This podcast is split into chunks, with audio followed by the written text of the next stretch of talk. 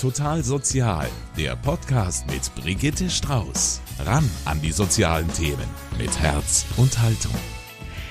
In dieser Woche hat die Caritas eingeladen zur Verleihung des Caritas Awards. Das ist ein ganz neuer Preis und mit dem werden Ehrenamtliche ausgezeichnet. Das haben wir von Total Sozial uns natürlich nicht entgehen lassen. Ich war dort und habe zuerst einmal die Vorständin Gabriele Stark-Angermeier gefragt, welche Bedeutung die Ehrenamtlichen denn für den Verband haben. Ich weiß nicht, ob man das in Zahlen ausdrücken kann, aber wie viel Prozent der Arbeit bei der Caritas wird eigentlich von Ehrenamtlichen geleistet? Da gibt es eine fantastische Zahl. Wir haben 10.000 äh, hauptberufliche Mitarbeitende und auf jeden hauptberuflichen Mitarbeitenden können Sie ein bis zwei Ehrenamtliche dazu zählen. Also, das heißt, wir haben roundabout 15 bis gut 20.000 Ehrenamtlichen, die sich bei uns in der Diözese in allen Varianten engagieren. Und die wollten Sie vor allem jetzt mal ins Rampenlicht zerren, haben Sie gesagt, oder? Das war unser großes Anliegen, diese Menschen und dieses Engagement, das da einfach auch dahinter steckt, sichtbar zu machen. Und das ist gelungen. Die Menschen, die ausgezeichnet wurden, kamen wirklich aus allen möglichen Bereichen, in denen man sich engagieren kann. Fünf Preise sind vergeben worden, aber nicht als erster, zweiter, dritter, vierter, fünfter Preis. Nein, alle sind gleich viel wert. Vielleicht kann man das so ein bisschen mit einer Ordensverleihung vergleichen. Bekommen haben den Preis Ehrenamtliche vom Infopoint am Münchner Hauptbahnhof, da wo Geflüchtete aus der Ukraine in Empfang genommen worden sind von der Chiemseer Tafel, so ein bisschen stellvertretend für alle Tafeln, die Chefin einer Agentur für Public Relations ist ausgezeichnet worden, eine Stiftungsratsvorsitzende und die Vorsitzende der Kuratorien der Münchner Caritas. Puh, kann sich natürlich keiner so schnell merken, logisch. Aber ich hatte die Chance, mit allen Ausgezeichneten nach der Veranstaltung zu sprechen. Angefangen habe ich mit den Leuten vom Infopoint, wir haben ja alle noch die Bilder im Kopf, wie zu Anfang des Ukraine-Kriegs unglaublich viele Menschen auf den Bahnhöfen angekommen sind, auch in München. Die Ehrenamtlichen haben die Geflüchteten in Empfang genommen. Wenn die aus dem Zug ausgestiegen sind, haben ihnen alle möglichen Fragen beantwortet und ihnen geholfen, die nächsten Schritte zu gehen. Einer von ihnen ist der Ingenieur Ingo Thiele. Ich habe ihn gefragt, wie er überhaupt zu diesem Engagement gekommen ist. Ja, das war eigentlich keine Sache, die ich mir vom Kopf her überlegt hatte, sondern ich bin lediglich da reingerutscht durch die Ereignisse. Das heißt, es gab viele, viele Aktionen, wo gesammelt worden ist für, für die Ukraine, für Güter, wo einfach Hände gebraucht wurden. Dann habe ich halt mit angefasst und, und Kisten gepackt und so weiter. Und zum Infopoint bin ich gekommen, als ich auf dem Weg zur Arbeit war, habe ich ein Pärchen unterwegs getroffen, die Hilfe gesucht haben, nicht wussten, wo sie hin sollten und habe sie dann zum Hauptbahnhof gebracht, weil ich gehört habe, dort entsteht ein Infopoint und kaum war ich da und habe ein bisschen was auf Russisch den beiden erklärt, äh, bin ich gleich zum Dolmetscher deklariert worden und, und war von Anfang an dann gleich mit eingebunden. Und dann aber auch irgendwie viele Monate lang quasi jeden Abend und sogar nachts? Ja, von dem Tag an mit Ausnahmen eigentlich immer nach der Arbeit und soweit ich das halt äh, auf die Reihe gekriegt habe von der Physis her. Also es war manchmal natürlich auch mental eine Herausforderung. Aber man hat immer gedacht, man muss nur noch eine Weile durchhalten, dann wird es besser. Und dann so ging ein Monat nach dem anderen ins Land. Und am Ende, ja. Genau, am Ende ist es immer noch nicht zu Ende. Wie, wie verpackt man das? Sie hören doch dann wahrscheinlich auch unglaublich viele Schicksale. Oder mit welchen Geschichten sind die Leute zu Ihnen gekommen? Was haben die Sie gefragt? Es waren wirklich schlimme Geschichten, weil äh, es war schon beeindruckend, Leute zu sehen, die einerseits erstmal erleichtert waren, dass sie in Sicherheit sind. Man hat richtig gemerkt, wie Steine von den Schultern gefallen sind, wenn sie bei uns angekommen sind. Andererseits äh, sind dann aber auch Nachrichten über ihre Handys reingekommen, dass irgendwelche Verwandten, Lieben, Söhne, Brüder gestorben sind. Und das war natürlich zum Teil dann schon sehr nahegehend. Also das war auch von der Seite her nicht immer eine einfache Situation.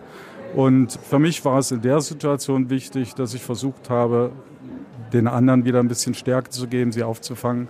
Und das hat mir auch selber geholfen, nicht selber in so eine Situation zu rutschen, dass ich völlig verzweifle. Genau, ich denke, in, in der stressigen Zeit, da haben Sie dann irgendwie überhaupt keine Zeit gehabt zu reflektieren und mal zur Ruhe zu kommen und das, das was Sie selber da auch erleben, äh, zu verarbeiten, oder? Man hat eigentlich nur funktioniert. Und, und wenn ich dann wirklich nach Hause gekommen bin, unter normalen Umständen hätte ich wahrscheinlich nicht schlafen können, aber bei dieser Belastung ging das dann immer recht schnell und am nächsten Tag waren dann die nächsten Herausforderungen wieder. Also es war wirklich kontinuierlich so, so ein Modus, wo man das Gefühl hatte, so ein Dauersprint. Und man hat sich schon irgendwie gefragt, wann wird es besser, wofür ist es gut. Aber ich habe auch eben immer wieder Menschen erlebt, die unendlich dankbar waren, die das auch sehr deutlich gezeigt haben. Und dafür hat sich auch jederzeit gelohnt. Es waren am Anfang 2000 Menschen am Tag. Da sind Sie ja gar nicht hinterhergekommen oder hatten Sie für jeden Zeit? Am Anfang war es eher so, dass um einen herum ständig eine Traube von vielen, vielen Menschen war und man hat nur versucht, ganz schnell irgendwie zu vermitteln, wo sie hin können, wo sie äh, was zu essen bekommen können, wo es zu Unterkünften zum Bus geht, wo die Registrierung möglich ist. Mit den Leuten konnte man am Anfang gar nicht detaillierter sprechen. Das war viel zu viel. Also das war teilweise sechs Stunden am Stück, ohne dass man auch nur mal einen Schluck Wasser trinken konnte, kontinuierlich. Das, wir sind regelrecht überrannt worden. Also es waren wirklich so viele. Ich habe Zahlen gehört, ich weiß nicht, ob es stimmt, dass da insgesamt 200.000 Menschen über diesen Infopoint im Grunde gelaufen sind. Und das war natürlich vor allem in der ersten Zeit kaum zu bewältigen. Dann kamen immer mehr Leute, die auch ein klein wenig vorinformiert waren, die dann Fragen stellten, wie sie jetzt zum Beispiel an Arbeit kommen, wo sie jetzt sich registrieren können für irgendwelche anderen Dinge. Also das war dann wirklich schon viel mehr Dialog, während am Anfang das mehr so eine äh, ja, Weiterweisung und, und äh, Begleitung war, äh, die Leute quasi dorthin zu bringen, wo dann nachher die nächste Hilfe kam. Genau, das war dann erstmal die erste Hilfe und dann kam die nächste Hilfe. Wenn ich das, Sie jetzt so anschaue, wenn Sie das erzählen, dann haben Sie die Bilder sofort wieder vor Augen, oder? Definitiv. Also es berührt mich auch immer wieder. Also es waren auch sehr, sehr schwierige Dinge dabei, wenn man das hautnah erlebt hat. Diese, diese ganzen Fernsehsendungen und Filme und, und Propaganda und was weiß ich, das ist das eine. Aber wenn man hautnah die Leute erlebt und, und sieht, was auf ihren Handys dann zum Teil zu sehen ist und äh, die dann auch erzählen, was sie erlebt haben, obwohl jetzt mein Russisch nicht so weit geht. In der Schule hatten wir jetzt nicht unbedingt die Vokabeln, die man da jetzt gebraucht hat, war das schon sehr, sehr berührend. Sie haben eben erzählt, Sie haben Russisch einfach in der Schule gelernt. Das war dann auch schon ein paar Jahrzehnte her und Sie haben es wieder rausgekramt, damit Sie damit was Gutes tun können. Jetzt ist der Infopoint geschlossen inzwischen. Vermissen Sie den? Den Infopoint an sich nicht, aber die Menschen, mit denen ich zusammen dort lange Zeit den Flüchtenden geholfen habe.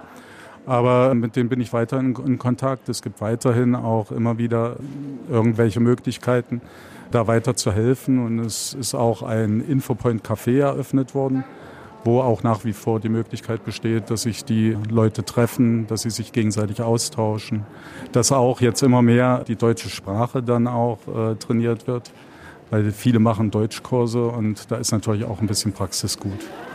Das heißt, Sie haben durch dieses Ehrenamt ganz, ganz viele Leute kennengelernt. Heute sind Sie ausgezeichnet worden. Was bedeutet Ihnen dieser Preis? Also der Preis ist mir natürlich eine große Ehre, aber andererseits finde ich es fast traurig, dass es überhaupt nötig ist, irgendwelche Preise zu verleihen für etwas, was in meinen Augen normal sein sollte. Weil wenn man sich einfach bloß gegenseitig hilft, ist am Schluss eigentlich jedem geholfen und es ist ja nicht bloß die Energie, die man hineinsteckt, es ist ja auch viel Energie und Kraft, die zurückgegeben wird, die man zurückkriegt. Vielen, vielen Dank. Ich lasse Sie jetzt zum wohlverdienten Buffet, nachdem Sie diese anstrengende Ehrung über sich ergehen lassen haben. Und herzlichen Glückwunsch einmal. Ganz herzlichen Dank. Ja, Ingo Thiele war einer von vielen, die dort gearbeitet haben, genauso wie Anastasia Büchler. Sie kommt selbst aus der Ukraine, lebt aber schon seit 13 Jahren in Deutschland. Als der Krieg begonnen hat, waren ihre Gedanken zuerst bei ihrer Familie in der Heimat. Ganz genau. Meine Eltern waren dort in der Ukraine. Unser Haus ist in Irpin, das ist die Ortschaft neben Kiew, die sehr gelitten hat. Und ja, am Anfang, es war sehr viel Überzeugungsarbeit, meine Eltern zu überzeugen, dass sie sich entscheiden, rauszufahren. Und wie sie rausgefahren sind, das war mit viel Abenteuer. Aber sie haben zum Glück lebendig rausgeschafft. Und sobald sie da waren, habe ich mich irgendwie innerlich beruhigt und ich habe diese Kräfte in mir gefunden, weil diese Sache, dass, dass sie da sind, dass sie in Sicherheit sind, das war für mich abgeschlossen, aber ich habe natürlich sehr viele Freunde noch in der Ukraine. Deswegen, ich habe mich entschieden dann, als ich die Werbung gesehen habe, dass ich helfen muss.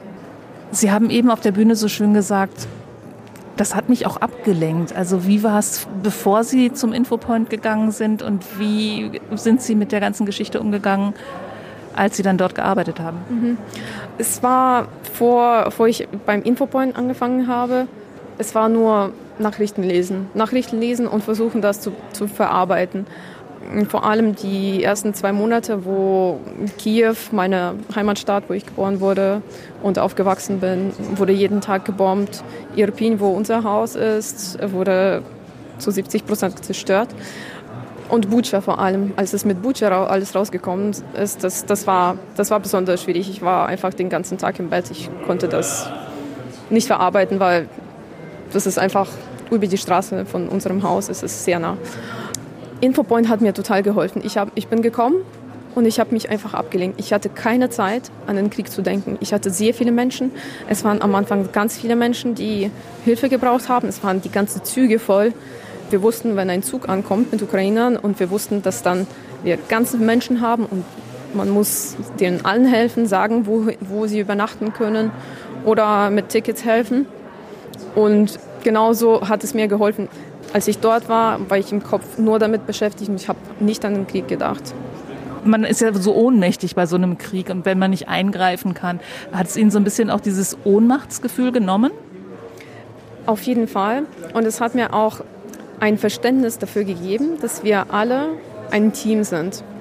Unsere Soldaten kämpfen an der Front und da größtenteils nur Frauen und Kinder geflüchtet sind, haben wir hier uns um die Frauen und Kinder von unseren Soldaten gekümmert, dass sie sicher sein können, dass hier wir um sie kümmern, dass sie hier in Sicherheit sind. Und wir sind ein Team, wir sind einfach Teil von einem großen Team, die alle daran arbeiten, um diesen Krieg zu gewinnen. Jetzt haben Sie diesen Preis heute bekommen. Was bedeutet der Ihnen? Es war ein bisschen unerwartet, weil natürlich, als ich ähm, ehrenamtlich gearbeitet habe, ich habe an Preise gar nicht gedacht. Ähm, ich bin einfach jeden Tag gekommen und habe das gemacht, was ich machen sollte. Aber das ist eine große Ehre und es ist auch eine sehr große Ehre für mich, ein Teil von Infopoint-Team zu sein, weil das ist tolle, das sind tolle Menschen, die sich alle mit ganzen Herzen dafür engagiert haben, dass unseren Leuten, unseren Landsleuten geholfen wird. Sie haben es gerade schon gesagt, gewesen sind. Der Infopoint selbst ist ja jetzt geschlossen. Vermissen Sie den? Ja, natürlich, ein bisschen. Aber ähm, andererseits, da ich jeden Tag am Bahnhof war, also größtenteils sechs Tage die Woche, habe ich mein Leben für, für die Zeit pausiert und jetzt, da ich weniger ehrenamtlich zu tun habe, äh, habe ich jetzt Zeit für, für die Sachen, die ich seit Jahren vor mir hergeschoben habe. Und jetzt mache ich das, was ich so lange machen wollte und jetzt habe ich dafür Zeit.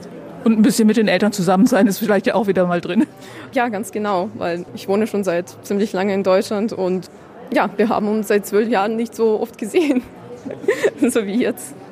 Okay, ich wünsche Ihnen alles, alles Gute und vielen Dank und nochmal herzlichen Glückwunsch. Vielen, vielen Dank.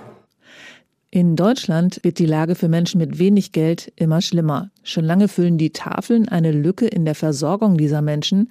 Stellvertretend für viele Tafeln ist die Chiemseer Tafel ausgezeichnet worden. 50 Ehrenamtliche helfen dort mit. Eine von ihnen ist Rosa Burkhardt. Auch mit ihr habe ich gesprochen. Als allererstes mal herzlichen Glückwunsch zu dem Award. Vielen Dank. Ich habe es nicht erwartet, dass das in so festlichem Rahmen und dass ich da dann für unsere ganze Mannschaft auf der Bühne stehen muss. Das Team ist ja das Wertvolle eigentlich an der Sache. Sie sind nämlich ganz schön viele.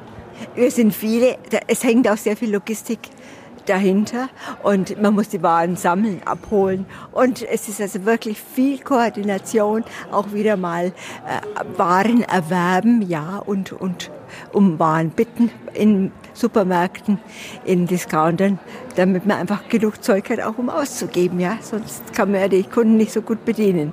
Sie selber sind seit sechs Jahren dabei, habe ich gelesen. Seit fünf bis sechs Jahren, ja. Seit und Und was genau machen Sie?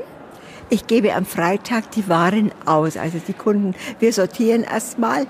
Es werden Kunden beliefert, die nicht so aktiv sind und selbst kommen können zur Tafel. Die Kisten sozusagen werden bestückt und die werden dann einfach ausgefahren und dann kommen die Kunden. Wir bezeichnen die Menschen als Kunden, weil ja eigentlich ein Euro bezahlt werden muss pro Person, um dann die Waren eben in Empfang zu nehmen und abzuholen. Das haben Sie gerade schon gesagt, Sie machen das seitdem Sie im Ruhestand sind. Warum machen Sie das denn eigentlich? Da könnten Sie doch auch irgendwie schick auf Kreuzfahrt gehen und, und, und sich vergnügen. Das ist nicht mein Anspruch. Ich möchte einfach der Gesellschaft was geben. Ich habe im Leben viel Gutes erfahren, viel Glück gehabt und ich gehe sehr gern mit Menschen um. Und da dachte ich mir gleich, nein, ich mache was, wo ich Menschen begegnen kann, wo ich Menschen was Gutes tun kann. Und das, denke ich, habe ich da gefunden. Haben Sie da andere Menschen kennengelernt, als Sie sonst kennengelernt hätten, wenn Sie es nicht machen würden? Ganz andere. Ich war beruflich in einer ganz anderen Richtung tätig.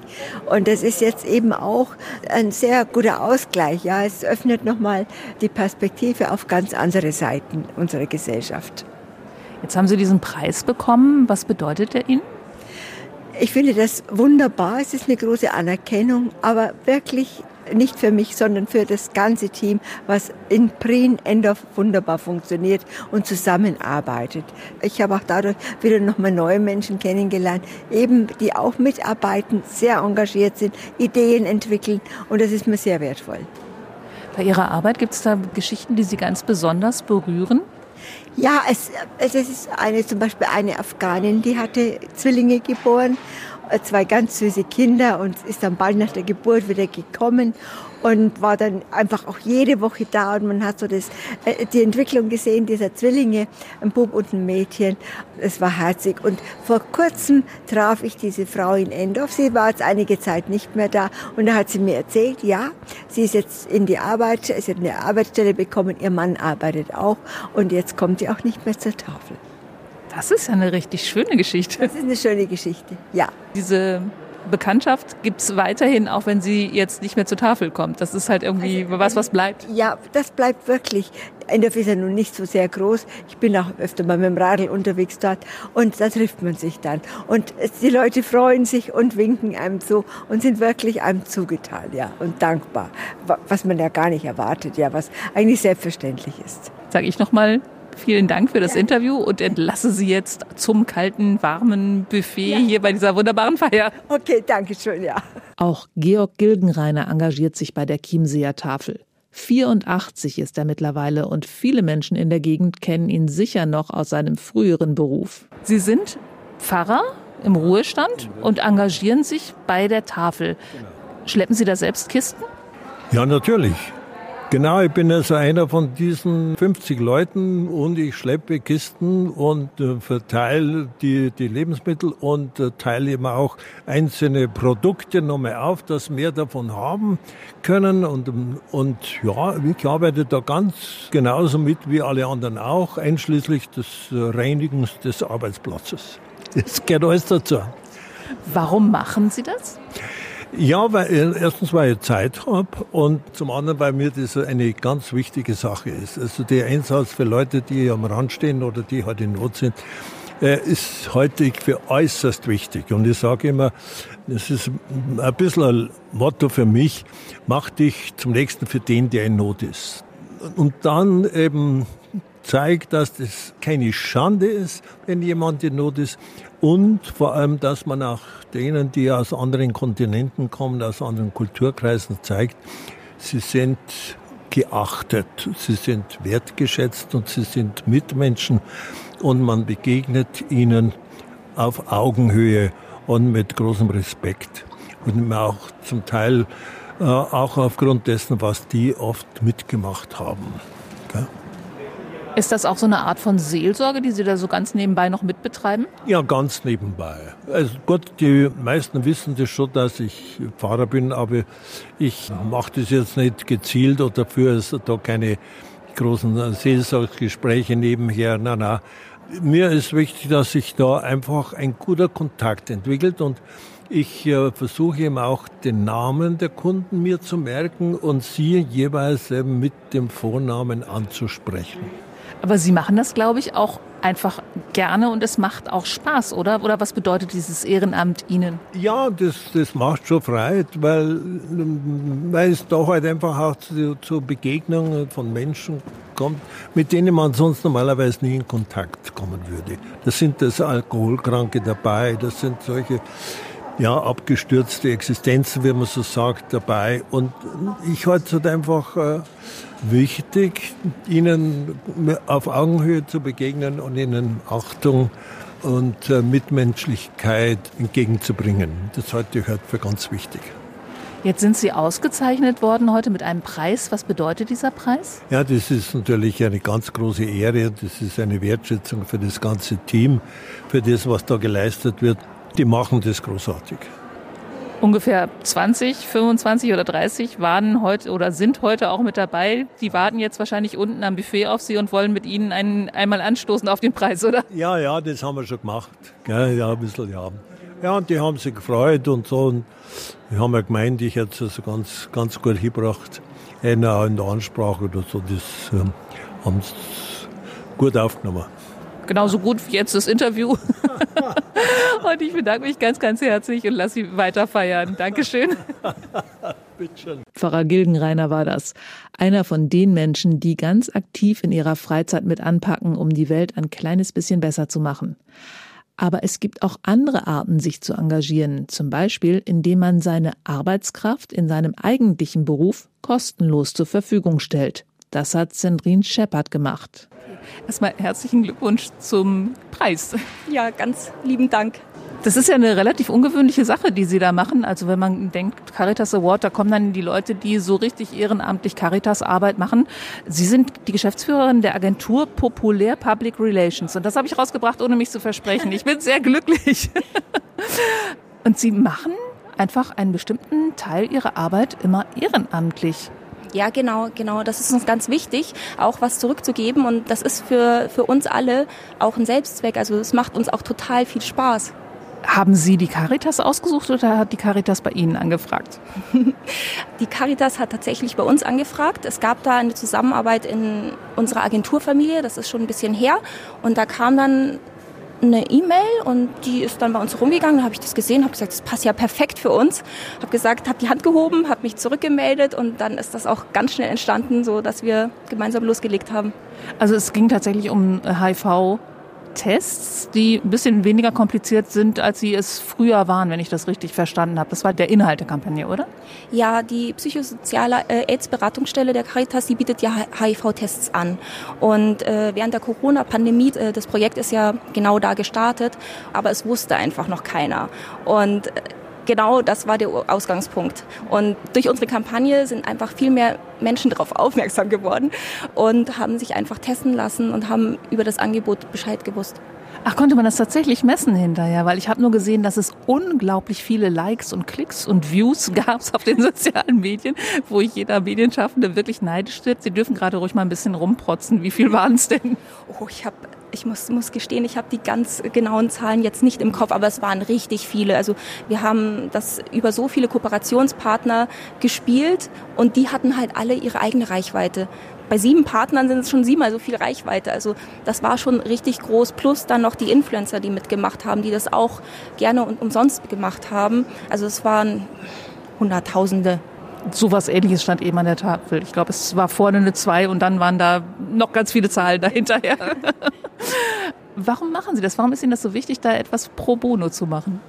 Na, wir, wir denken einfach, oder ich denke auch, wenn jeder so ein bisschen was macht, dann ist ganz schön viel, äh, kommt ganz schön viel zusammen, weil wir einfach viele sind. Jeder ein kleines Stück und gemeinsam was Großes. Vielen Dank und nochmal herzlichen Glückwunsch. Ganz lieben Dank. Sandrine Shepard war das. Bei der nächsten Preisträgerin habe ich anfangs überhaupt nicht verstanden, was sie genau macht. Teresa Vieira ist die Vorsitzende des Stiftungsrats der Georg Mörtel Stiftung. Aber ich habe verstanden, dass sie VR-Brillen, also Virtual Reality Brillen, an alte Leute verteilt. Ja, das ist nur ein, eine kleine Sache, ne? aber wir machen also, sagen wir mal, den Wohlfühlfaktor für die Altersheime oder für die ASZs. Und da gibt es also die Klinik-Clowns zum Beispiel oder wir bezuschussen Ausflüge von alten Menschen. Es ist äh, einfach der Wohlfühlfaktor. Das war der, der Wunsch der Stifterin, dass alte Menschen eben auch nochmal Freude haben. Ne? Das sind unsere Aufgabe oder meine Aufgabe, das zu organisieren.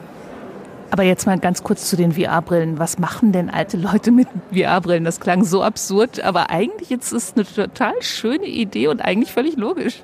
Also die waren ganz begeistert. Wir haben das jetzt in einem Altersheim getestet und werden das in mehr Altersheimen machen. Da gibt es verschiedene Motive. Sie können einmal nach Venedig reisen, ne? also da haben Sie dann Venedig oder Sie äh, das alte Rom zum Beispiel oder Tauchgänge, also da sehen Sie die Delfine schwimmen und da sind die ganz begeistert. Das ist eine gute Sache. Gell? Mhm. Und vor allen Dingen super lustig. Und die Klinik-Clowns kommen vorbei und Sie haben also im Prinzip die Aufgabe, sich zu überlegen, was man den Menschen Gutes tun können, damit sie im Alter noch Freude haben. So habe ich das verstanden. Ist das Stiftungszweck? Ja, da verlassen wir uns auch etwas auf die Caritas, die sagt, wir könnten in diesem Altersheim was machen oder in diesem ASZ es gibt also zum Beispiel Turngruppen oder Gesangsensembles in verschiedenen Bereichen. Und die Caritas gibt uns die Vorschläge auch. Ne? Also wir erfinden es nicht selber, sondern die Caritas weiß, wo was zu tun wäre. Und äh, wir machen das dann ne? oder finanzieren das weitgehend mit Zuschüssen. Ne? Jetzt machen Sie persönlich das Ganze aber ehrenamtlich. Das ist ja eigentlich ein, ein Job, für den Manager normalerweise gut bezahlt werden würde. Warum machen Sie das? Ja, ich habe das von der Stifterin aufgetragen bekommen. Also wie alles im Leben ist es ein Zufall, ne, dass sie sagte, ich habe keine Kinder, ich will etwas tun für die alten Menschen. Und sie machen das, hat sie gesagt. Und dann mache ich es halt. Gell? Konnten Sie sich nicht wehren? Konnte mich nicht wehren, nein. okay, so kommt man manchmal zu, zu Ehrenämtern. Wer ein Ehrenamt hat, kennt diese Geschichten. Jetzt sind Sie ausgezeichnet worden. Was bedeutet Ihnen denn dieser Preis? Ja, also da bin ich schon stolz, dass das von der Caritas anerkannt ist, äh, was wir machen. Und ähm, ja, da freue ich mich schon sehr. Ich gratuliere noch mal ganz herzlich. Ja, danke schön. danke. Die letzte Preisträgerin war Dr. Diane Gössing. Sie ist Vorsitzende der Kuratorien in der Münchner Caritas. Natürlich hatte ich keine Ahnung, was das bedeutet, aber man kann ja mal nachfragen. Bei Ihnen habe ich gar nicht verstanden, was Sie ganz, ganz genau machen, weil Sie machen, glaube ich, so viel. Für was sind Sie denn jetzt eigentlich ausgezeichnet worden? Ich glaube für die, für die ganze Vielfalt und die Dauer meines Engagements. Ich bin eigentlich in einem Bereich der Caritas tätig, die eher organisiert und sich überlegt, was fehlt an Angeboten in den jeweiligen Gebieten oder in der Pfarrgemeinde oder im Ort und sich überlegt, was können wir stemmen, wo haben wir Ehrenamtliche, die da mitmachen könnten. Und dann kann es passieren, dass zum Beispiel, wenn es wirklich sehr gut engagierte Leute gibt, dass eine ambulante Hospizbetreuung entsteht oder dass man in Erfahrung gebracht hat, dass eine Gruppe von Frauen verwaiste Großmutter und sie wollen gerne was tun. Und man schließt sie kurz mit Kindergärten, wo man ausländische Kinder hat, denen das Lesen und das Hören von Kindergeschichten beigebracht werden soll. Das heißt, Sie sind also die Ideensammlerin oder wie verstehe ich das? Ja, das ist, das ist ein guter Begriff dafür. Das klingt aber so, als wäre das eigentlich ein Job eines gut bezahlten Managers. Jetzt machen Sie das Ganze ehrenamtlich. Warum machen Sie das? Tja, äh, ich müsste länger aushalten, um das zu holen, um das zu erklären. Ich bin einer Generation von Frauen, die normalerweise nicht unbedingt erwerbstätig gewesen wäre. Ich habe Kinder und ich bin sehr viel in der Welt mit meinem Mann herumgereist, weil er beruflich immer wieder ins Ausland versetzt wurde. Diese Art und Weise kam eine berufliche Tätigkeit nicht in Frage.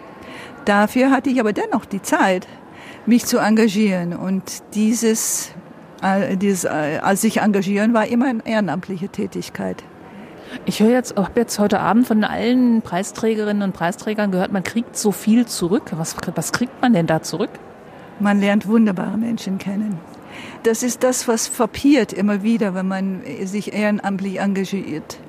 Man hilft einem Menschen und stellt fest, es ist einfach irgendwas hängen geblieben. Und äh, plötzlich hat man einen Menschen an seiner Seite, mit dem man ja praktisch Freundschaft schließen kann und wo man zurückbekommt, Lebenserfahrung, Lebensweisheit, ja, und mitunter auch äh, freundschaftliche Beziehungen, die sich da entwickeln, weil man miteinander was geteilt hat, was in dem Moment wichtig war. Dieser Preis, den Sie heute bekommen haben, was bedeutet er Ihnen? Also ich freue mich wie ein Schneekönig. Das ist schon äh, nichts, was man anstreben kann und äh, kommt völlig überraschend für mich, weil ich eben relativ selbstständig, äh, selbstverständlich das tue, was ich tue. Es ist, äh, es ist die Anerkennung nicht wichtig, weil so viel Anerkennung zurückkommt, allein schon durch das Wertschätzende im Umgang mit den Menschen, mit denen ich zusammenarbeite. Aber trotzdem dürfen Sie sich einfach ein bisschen freuen und den Abend genießen. Ich gratuliere nochmal ganz herzlich. Vielen Dank. Ja, das waren sie, die Preisträgerinnen und Preisträger des ersten Caritas Awards. Am Ende habe ich noch mal kurz mit Vorständin Gabriele Stark-Angermeier gesprochen. Frau Stark-Angermeier, die Preisverleihung ist geschafft. Wie geht's Ihnen jetzt? Ah, einerseits bin ich ganz froh, dass sie so gelungen über die Bühne gegangen ist. Und zwar, wir hatten hier wirklich eine fantastische Bühne im Künstlerhaus und äh, hatten auf dem Podium tolle Personen auszeichnen können mit großem Engagement da drin. Und gleichzeitig waren auch alle Menschen, die im Publikum saßen, einfach auch engagiert und mit dabei. Und das ist, glaube ich, das Aller, Allerwichtigste, dass Engagement sichtbar wird. Jetzt haben Sie wahrscheinlich ein Problem, dass Sie so viele Leute nicht auszeichnen konnten. Wird das dann die letzte Veranstaltung dieser Art gewesen sein? Ist es auf keinen Fall. Wir haben heute an dem Abend so viel positives Feedback bekommen, dass wir eigentlich eine Verpflichtung haben, es fortzusetzen. Und hier hinter uns wird es jetzt gerade laut. Da kommen nämlich nochmal die Ehrenamtlichen auf die Bühne für ein Gruppenfoto. Das ist das Gewoller da im Hintergrund. Das wollen wir Ihnen jetzt auch gönnen. Und Ihnen viele gute Gespräche am Buffet unten. Und vielen Dank für den schönen Abend. Und das war der Bericht von der Verleihung des Caritas Awards. Ein wirklich gelungener Abend, bei dem die Ehrenamtlichen mal so richtig gefeiert wurden und gefeiert haben. Ich sage Tschüss, bis zum nächsten Mal bei Total Sozial. Machen Sie es gut. Ihre Brigitte Strauß. Total Sozial. Ein Podcast vom katholischen Medienhaus St. Michaelsbund. Produziert vom MKR.